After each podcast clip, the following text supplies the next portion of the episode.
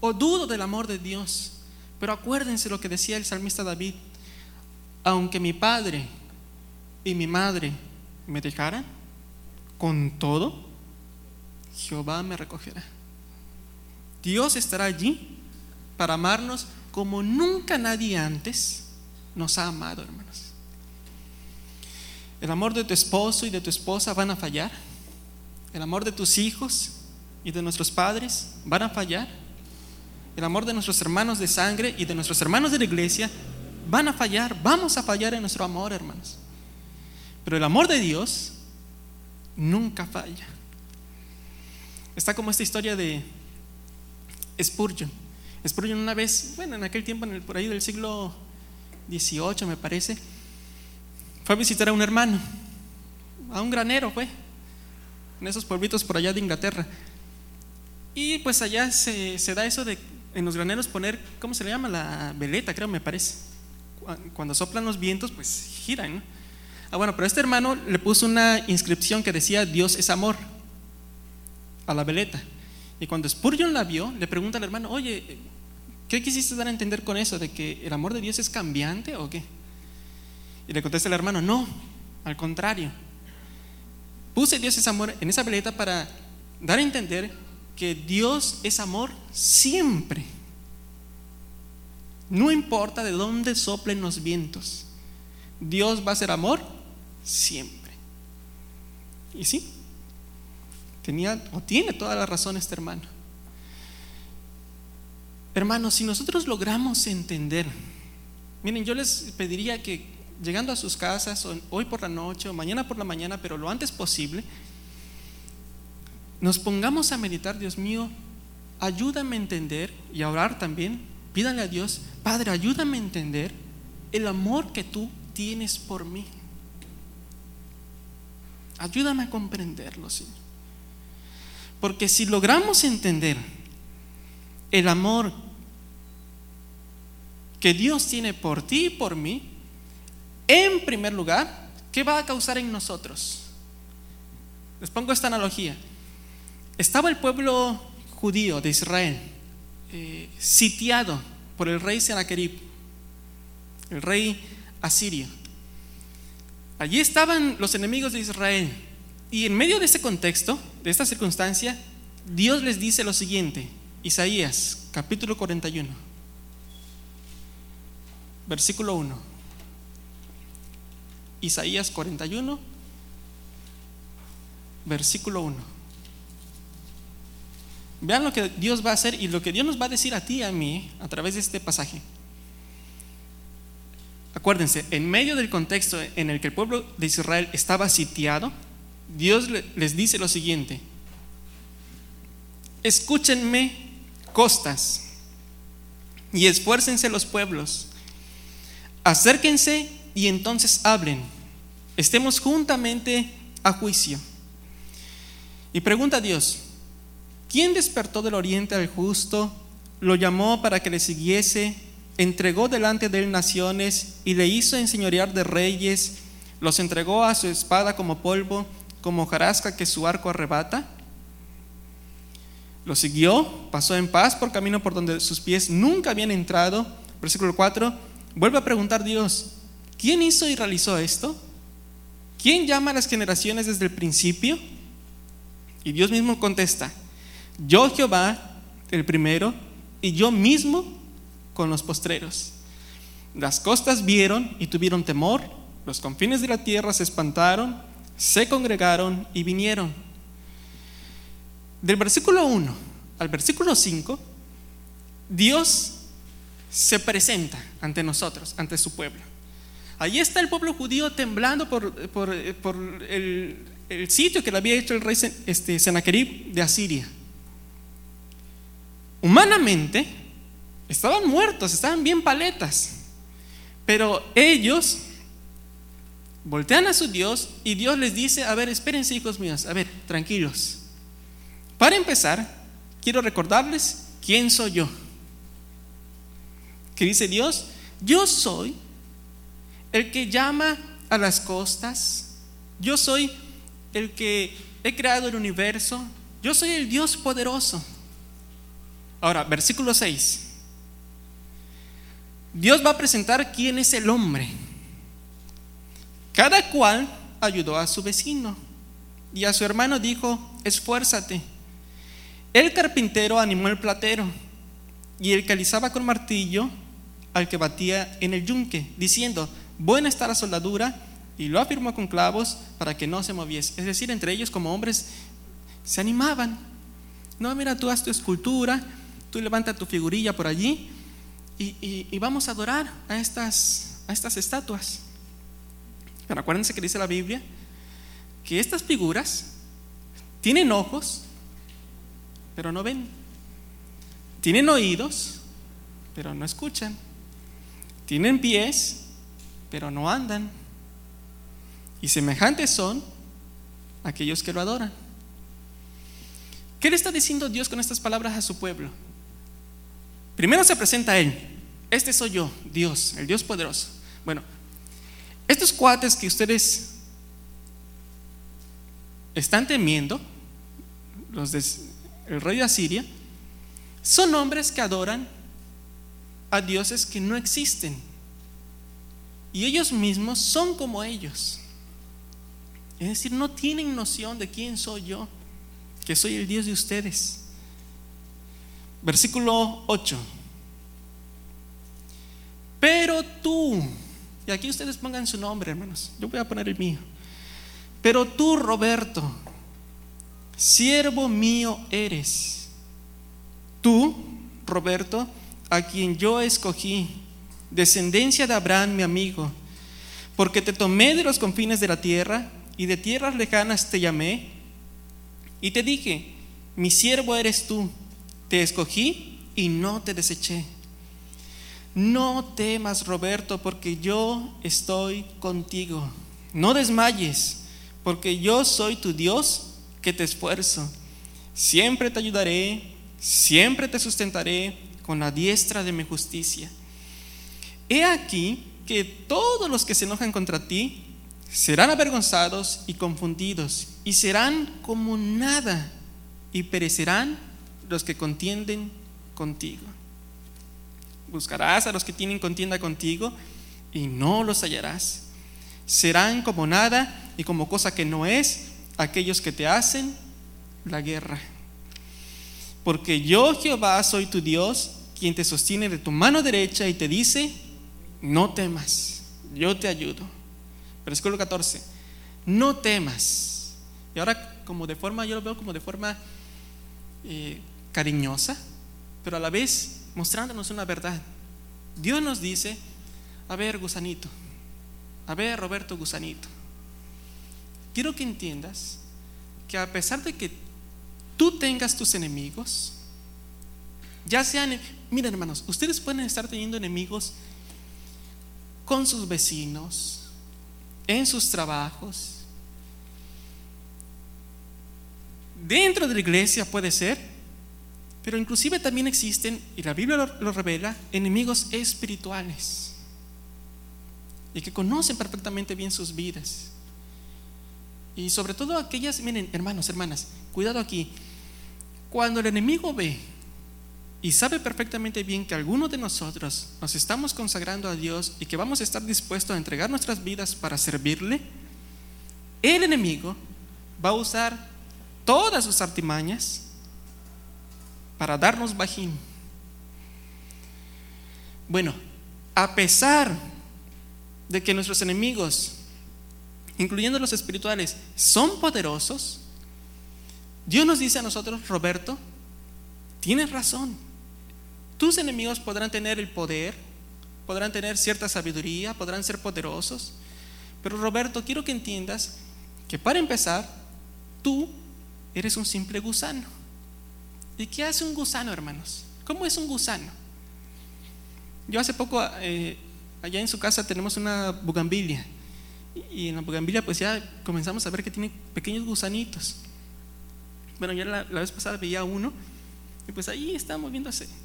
Bueno, yo agarré una servilleta y pues lo aplasté y lo maté para que no me cayeran. Y yo meditaba cuando comencé a estudiar esta parte, yo decía, ¿cómo es un gusano? Un gusano tiene un poco grado de acción en su vida. Sus movimientos son muy pequeños, muy débiles, así nada más. Y de ahí no se mueve. Su avance es muy lento. Bueno, Dios quiere que entendamos esto, hermanos. Que nuestros enemigos podrán hacernos la guerra, en primer lugar. En segundo lugar, Roberto, tú no tienes la capacidad para enfrentarlos. Eres un simple gusano. Tú no vas a poder salir victoriosos ante ellos. Eres débil, Roberto. ¿Cuándo fallamos nosotros?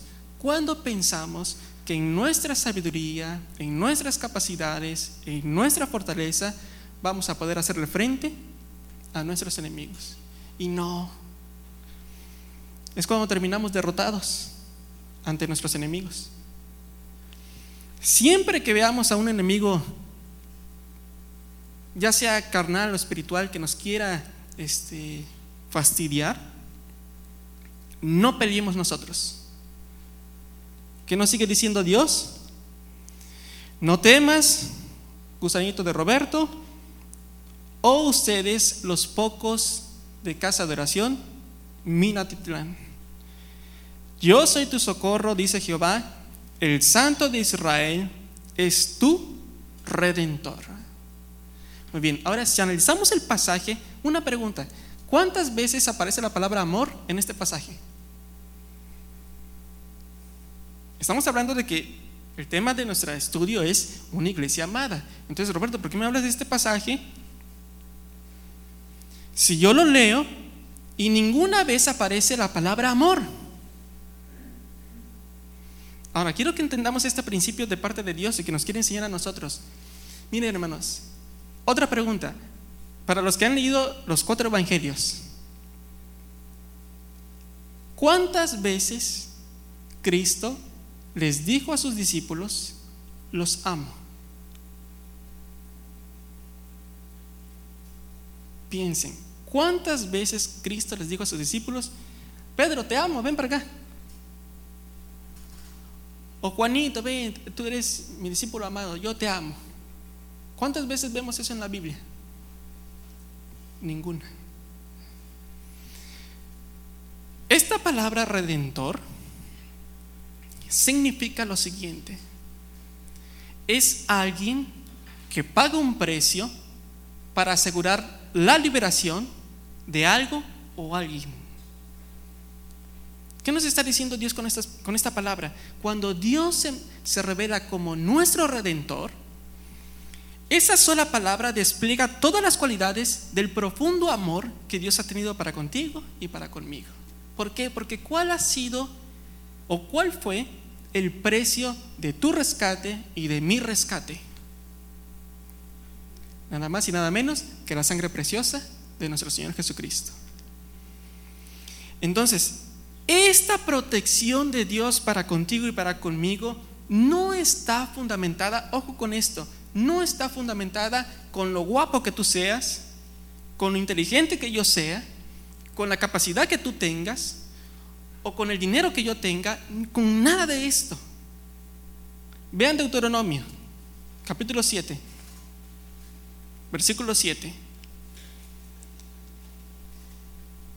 La protección y la seguridad que Dios le da a su pueblo ante sus enemigos está fundamentada en el amor que Él ha tenido para con todos nosotros.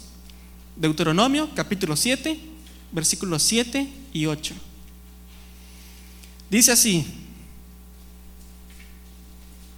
no por ser ustedes más que todos los pueblos, los ha querido Dios, ¿eh? Y los ha escogido, no se confundan. Pues ustedes eran el más insignificante de todos los pueblos. Entonces, ¿por qué nos escogió Dios? Versículo 8. Sino por cuanto Jehová los amó. O sea, si preguntáramos, si le preguntáramos a Dios, Dios, ¿por qué me amas? No es porque Dios haya visto algo bueno en nosotros. Al contrario, les voy a decir esto que a lo mejor es este, desanimante para nosotros, pero es algo que la Biblia revela. Miren, Dios dice en su palabra que lo vi y lo menospreciado escogió Dios. Entonces nosotros venimos a ser como los miserables, como aquellos por quienes el mundo no daba un peso, viendo nuestros fracasos, nuestras fracturas, nuestras estábamos rotos en pedazos y el mundo nos veía y decía, "No, pues ya está el amor del mundo es así, hermanos." Nos ve y el mundo dice, "No, pues tú ya no me sirves." ¿Por qué? Porque estás roto. Hazte un lado. Y Dios no hizo eso. Cuando Dios nos vio y que estábamos hechos todos pedazos, yendo de fracaso en fracaso, Dios nos ve y Dios simplemente porque Él es amor, nos amó. Si logramos entender esta verdad, hermanos, de que Dios mío, no hubo nada que tú te fijaras en mí, ningún mérito humano, ninguna sabiduría propia, nada, ni en lo más mínimo que tú hayas visto en mí para que me amaras, vamos a descansar en Él. Dios mío, si tú me has amado así, y por tu puro amor tú me dices que me vas a proteger de mis enemigos, yo puedo descansar en ti, Señor. Hay un pasaje con, en Segunda de Reyes con el profeta Eliseo y Giesi, su ayudante. Venía el pueblo sirio a matar a Eliseo. Cuando llega el ejército, Eliseo está pajareando, durmiendo, creo que se encontraba. Llega Giesi, su, sirviente, su, su ayudante, ve el ejército y le dice, Eliseo, estamos muertos. No, pero ¿por qué? Mira, el ejército. Eliseo se para, mira, y sí, ciertamente había un ejército contra, sitiándolos. Eran dos personas contra un ejército. Sin embargo, el profeta Eliseo se queda inmutable. Lo ve y dice, no, sí, tienes razón. Y luego ora, Dios mío, abre los ojos de Giesi para que vea, Señor. ¿Qué hace Dios? Le abre los ojos espirituales a Giesi. ¿Y qué ve Giesi? A un ejército de, de carrozas de fuego.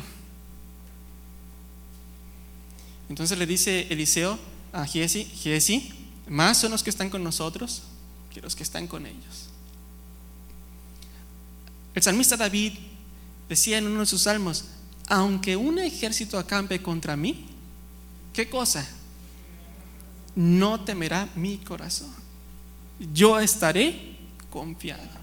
Hermano, pero no sabes, mi jefe me está haciendo trizas en el trabajo y me quiere correr. No tenemos por qué desesperarnos. Tenemos que descansar en Dios en esta parte de nuestros enemigos, hermanos. Yo sé que todos aquí tenemos enemigos, todos. Pero no intentemos pelear nosotros por nuestras fuerzas y querer ganarles. Nunca vamos a ganarles. Es Dios el que peleará por ti y peleará por mí. Pero ¿cómo aseguras esto, Roberto? Porque Dios te ama. Y Dios se encargará de luchar por ti. Isaías 43.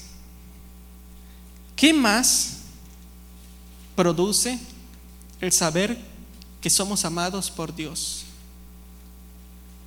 Isaías 43, versículo del 1 al 3.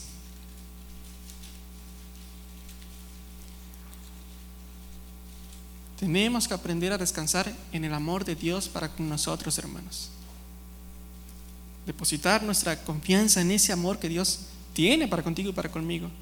Isaías 43, del 1 al 3 dice, ahora, así dice Jehová, creador tuyo, oh Roberto, y formador, formador tuyo, oh Roberto, no temas, porque yo, otra vez la palabra redención, yo te redimí, te puse nombre, mío eres tú. Versículo 2, cuando pases por las aguas, yo estaré contigo. Y si por los ríos, no te anegarán. cuando pases por el fuego, no te quemarás, ni la llama arderá en ti. Porque yo Jehová, Dios tuyo, el Santo de Israel, soy tú, Salvador. Ahora, aquí vamos a aprender otra demostración del amor de Dios para con nosotros. A veces es que tenemos que aprender a ver el amor de Dios desde este amor bíblico y no del amor que tenemos, que el mundo o el amor secular que nos han enseñado. Miren, aquí podríamos hacernos una pregunta. Roberto, si Dios es amor, ¿por qué permite las circunstancias difíciles, las adversidades o las tragedias en mi vida? Si Dios me ama, Dios no me haría esto. ¿Por qué entonces, Roberto, mi vida se está cayendo y tú me vienes y me dices que Dios me ama? Yo veo totalmente lo contrario. Desde la perspectiva humana, yo te entiendo. Y es como yo también antes lo veía. Pero cuando comenzamos a entender cómo es el amor de Dios, eh, eh, podemos descansar en Él. Miren, cuando dice Dios en el versículo 2, cuando pases por las aguas, no te negarán. ¿Qué son las aguas? Los ríos, el fuego. Les pregunto, ¿qué son? Las adversidades, ¿no? Los problemas. Bueno, siguiente pregunta. ¿Quién creó las aguas, los ríos y el fuego? Muy bien, interesante. Porque cuando Dios dice, yo estaré contigo, Roberto, en medio de las aguas, si Dios es el creador de las aguas, pregunta, ¿por qué no las elimina? necesitamos entender que el amor de Dios no solamente protege a su pueblo, sino que el amor de Dios es un amor purificador y que da crecimiento a su pueblo. Les voy a poner esta ilustración. Bueno, les pregunto, ¿Dios amaba a David, sí o no? Bueno, vemos la vida de David entonces la pregunta siguiente sería, bueno, ¿por qué Dios permitió que Saúl, el rey Saúl en ese tiempo, le hiciera la vida imposible a David? Me imagino a David preguntando, Roberto, si Dios me amara, ¿por qué permitió que Saúl me lanzara esa lanza?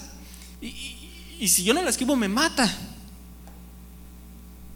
¿Cuál es la respuesta de Dios para con nosotros?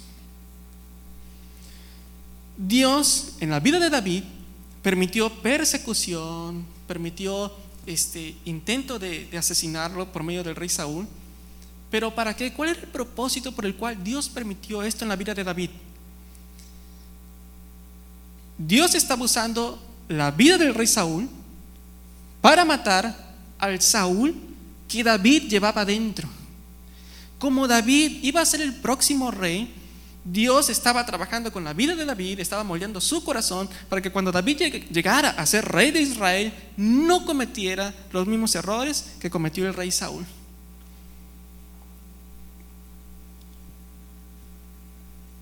Me acuerdo de Pablo. Pregunta, ¿Dios amaba a Pablo, sí o no?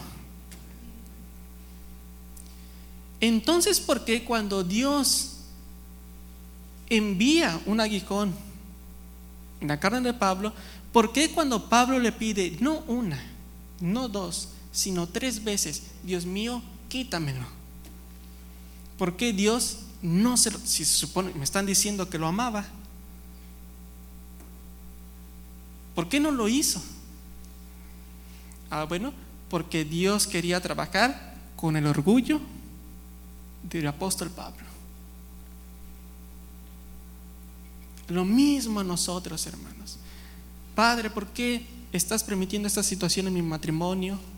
¿Por qué estás permitiendo, Señor, esta situación con mis hijos? ¿Por qué me estás permitiendo esta situación en mi trabajo? Esta situación en la iglesia? Esto de la pandemia, Señor. ¿Qué estás haciendo en medio de estas circunstancias, Padre? La respuesta es la misma.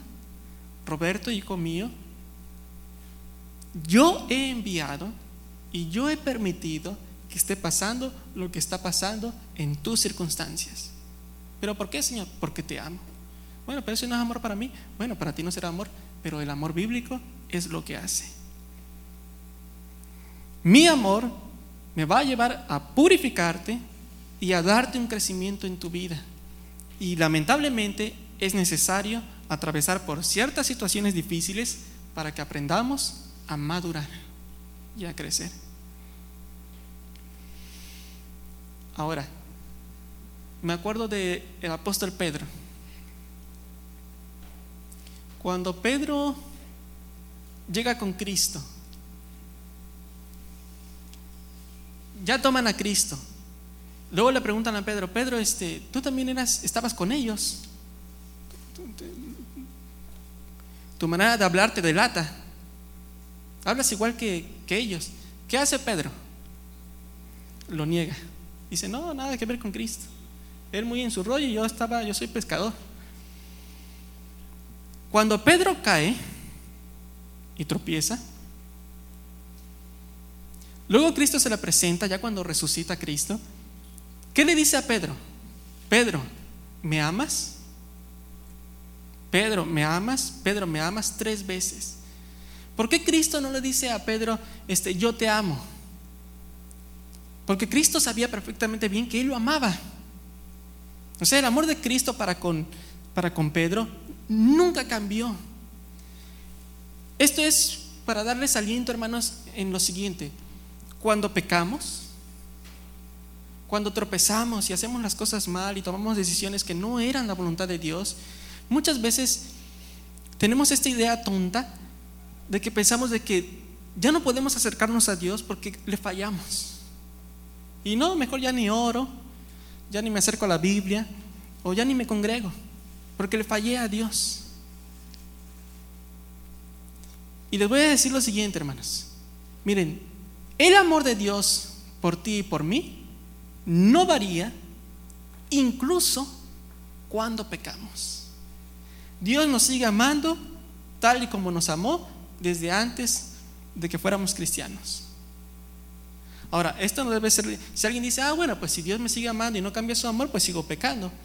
Ah, no, eso significa que no has entendido nada acerca del amor de Dios. Porque si yo entiendo de que, caramba, Dios me sigue amando a pesar de mis errores, de mis luchas, de mis caídas, Dios mío, voy a hacer todo lo posible por yo también amarte y entregar mi vida para ti. Cuando Cristo se le acercó a Pedro y, le preguntó, bueno, no le preguntó, le dijo, Pedro, Satanás me ha pedido que te zarandee.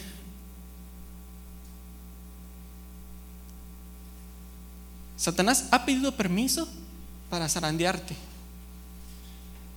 Pregunta, ¿Cristo le hubiera podido haber negado el permiso, sí o no? Pues Él es Dios, Yo imagino a Pedro diciendo, pero Señor, este, ¿qué le dijiste? Que sí, le dice permiso. Sí, Pedro. Pero ¿cómo? Si tú, eres mi cuate, somos hermanos.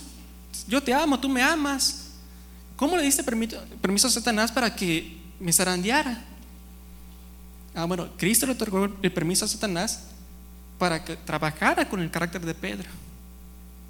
Y así lo va a hacer con todos nosotros, hermanos.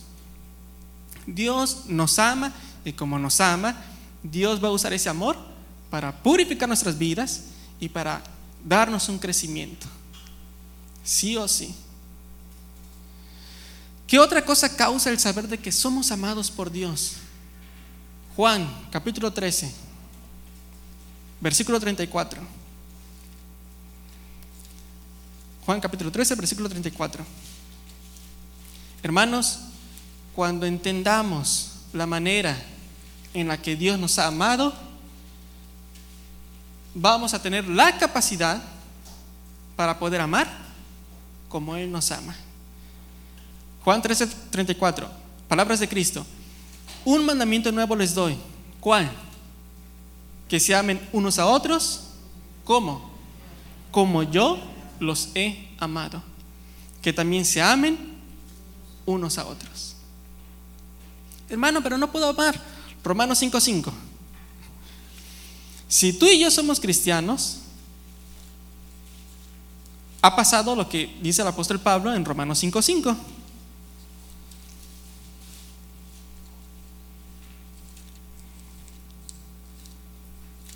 Dice Pablo, porque el amor de Dios ha sido derramado en nuestros corazones por el Espíritu Santo que nos fue dado.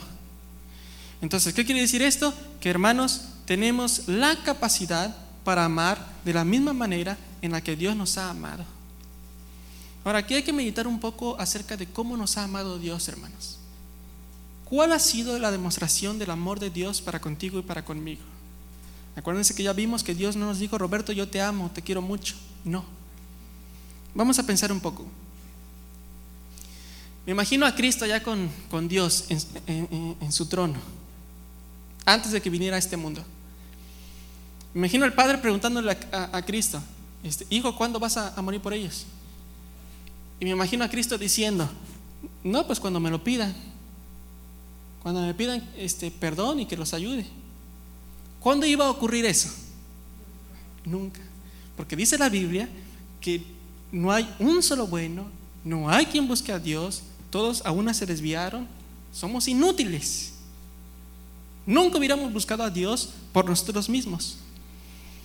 Entonces, ¿qué aprendemos acerca del amor de Dios en, en este punto? ¿Qué hizo Cristo? A pesar de que no me están pidiendo ayuda, a pesar de que no me están pidiendo que los perdone, yo voy y muero por ellos. ¿Qué vemos aquí? Que el amor de Dios toma siempre la iniciativa. Hermanos, si nosotros entendemos que Dios nos ha amado así, tomando la iniciativa Él, ¿por qué muchas veces nos ponemos en nuestra posición de decir, no, pero Él me ofendió o ella me ofendió, ella tiene que venir a pedirme disculpas? O él tiene que venir a pedirme perdón, porque yo no fui el del error, él o ella fueron los que fallaron. Y no pienses, Roberto, que yo me voy a acercar para amarlo. No hasta que me pida disculpas. ¿Se dan cuenta? Cuando no hemos entendido el amor de Dios, esto es lo que hacemos. De que no, no hasta que Él este, reconozca su error. ¿Cuándo reconocimos tú y yo nuestro error delante de Dios para que Cristo viniera? Nunca. Entonces, la exhortación de parte de Dios es, Roberto, ves con tu hermano, ves con tu prójimo que te ha ofendido y ámalo. Pero Señor, tú sabes lo que me... Ámalo, Roberto. Pero Señor, no hice yo eso contigo. Si tú eres mi hijo, ves y haz tú lo mismo. Segundo punto. ¿Cuándo nos amó Cristo? ¿Cuándo Cristo decidió morir por ti y por mí? Cuando aún éramos pecadores. Es decir, no había ni la más mínima intención de parte tuya ni, ni mía de querer cambiar. Simplemente estábamos sumergidos en nuestro pecado. Roberto, dice Dios, ¿ves? Y haz tú lo mismo. Pero Señor, no ha cambiado, sigue igual, hace lo mismo, sigue teniendo el mismo carácter de siempre. Señor, es imposible amarlo como es. ¿Qué me dice Dios? Roberto, sabandija, tú eras y te comportabas de la misma manera para conmigo y sin embargo yo fui y te amé. No fueras lo que eres ahora si no fuera por mi amor por ti. Estarías sumido en tu pecado, Roberto, ahogándote, quizás ya no estuvieras. Pero el amor bíblico, como yo te amé, gracias a mí y, a mi amor y a, y a, mi gracia, estás donde estás el día de hoy. ¿Y sí? Ah, bueno, entonces Roberto, ves y haz tú lo mismo. Pero es insoportable, Señor. Ah, lo mismo tú. Sin embargo, te soporto. Entonces, hazlo. Para los incrédulos esto es imposible, hermanos, amar de esta manera. Pero si tú y yo somos cristianos, vamos a poder amar con la capacidad que nos da Dios de esta manera sacrificial e incondicional. Siguiente punto. Cuando Cristo ya estaba en este mundo, ¿cómo demostró ese amor para contigo y para conmigo? O sea, si yo les preguntara cuál fue su mayor expresión de amor que Cristo manifestó para contigo y para conmigo. ¿Dónde lo vemos? No cuando resucitó a Lázaro, aunque es una expresión de amor, pero no la máxima expresión de amor. No cuando perdonó a la, a la samaritana. No cuando perdonó a, María Magdalena. ¿Dónde lo vemos? ¿Dónde? En la cruz. ¿Y eso qué significa? Que Cristo tuvo que morir. Ahora esta es la parte más difícil, hermanos, que quisiera yo omitirla, pero bueno, sería, estaría en un error por no enseñar toda la verdad de Dios. Miren, hermanos, amar de esta manera duele. ¿Por qué? Porque amar de esta manera significa morir a uno mismo. Roberto, pero es que si yo lo hago va a ser humillante para mí. Ajá, para Cristo también lo fue. Roberto, pero si yo lo hago, me van a pisotear y me van a ver como un menso, me van a ver como un, un tonto. Ah, bueno, mira a Cristo. Lo mismo, lo que tú me estás diciendo fue lo que pasó Cristo. Hermanos, amar bíblicamente con el amor de Dios, con el amor sacrificial, te va a llevar a ti y a mí a morir. Y va a ser doloroso. Duele amar de esta manera. Pero hermanos, si queremos entender el amor de Dios para con nosotros, o si hemos entendido este amor de Dios que Dios ha tenido para contigo y para conmigo, lo mismo tenemos que hacer. Ustedes piensen en este momento quién es la persona que menos quisieran amar. Ah, bueno, dice Dios, ve y ámala. Uh. La carne dice, no, Roberto, a ver, por el momento no, lo voy a pensar y ya luego te digo, bueno, es un asunto tuyo y Dios. Pero esa es la verdad de, la vida cristiana, hermanos. Por eso Cristo dijo, eh, la mayor manifestación o evidencia de que son mis discípulos ante los incrédulos es el amor.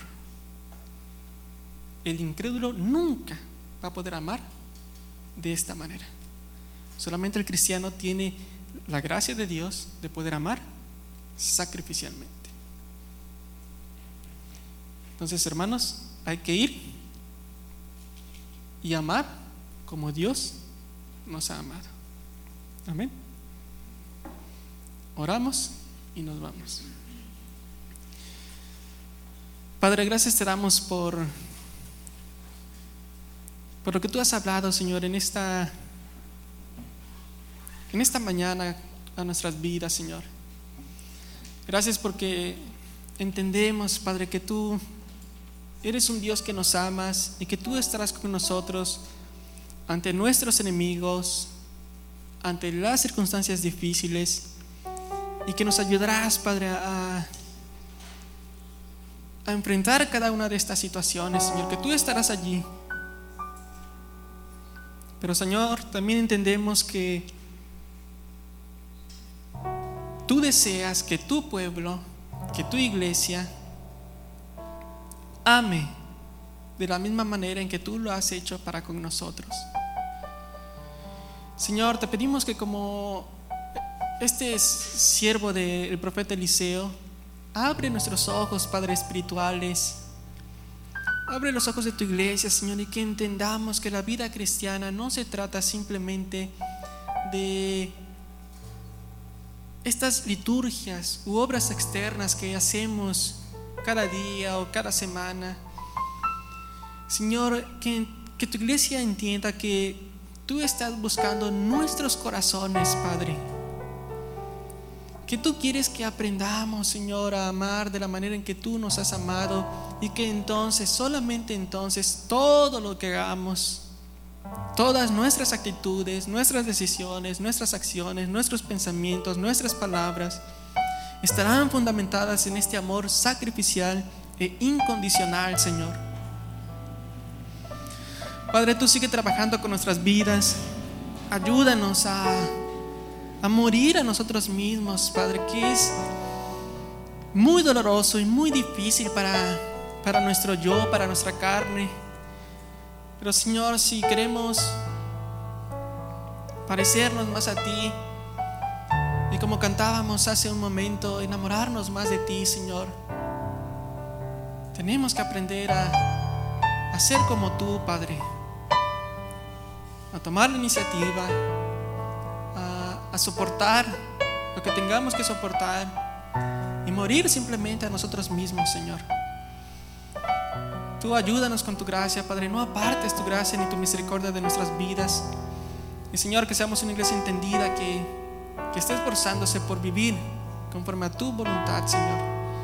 Padre, que la palabra que tú has enviado en esta mañana a nuestras vidas, que cumple el propósito por el cual tú la has enviado. Y Señor, tú redarguya nuestros corazones. No nos dejes en paz, Padre. Si hubiera alguien aquí que quisiera pasar por alto lo que tú nos has hablado, tú incomódalo, incomódala. Y que atendamos, Padre, a tu palabra y que comencemos a ser valientes, esforzados y que cumplamos con tu voluntad, Señor, con lo que tú quieres para la vida de tu iglesia, de tu pueblo. Gracias te damos, Padre, bendice nuestras vidas. Gracias por este tiempo. Permítenos regresar con bien a nuestros hogares y disfrutar de nuestras familias, Señor, y vivir lo que se ha aprendido en esta tarde, Señor. Todo esto te lo pedimos en el nombre de Cristo Jesús, porque oramos y te damos las gracias. Amén. Dios bendiga, hermano.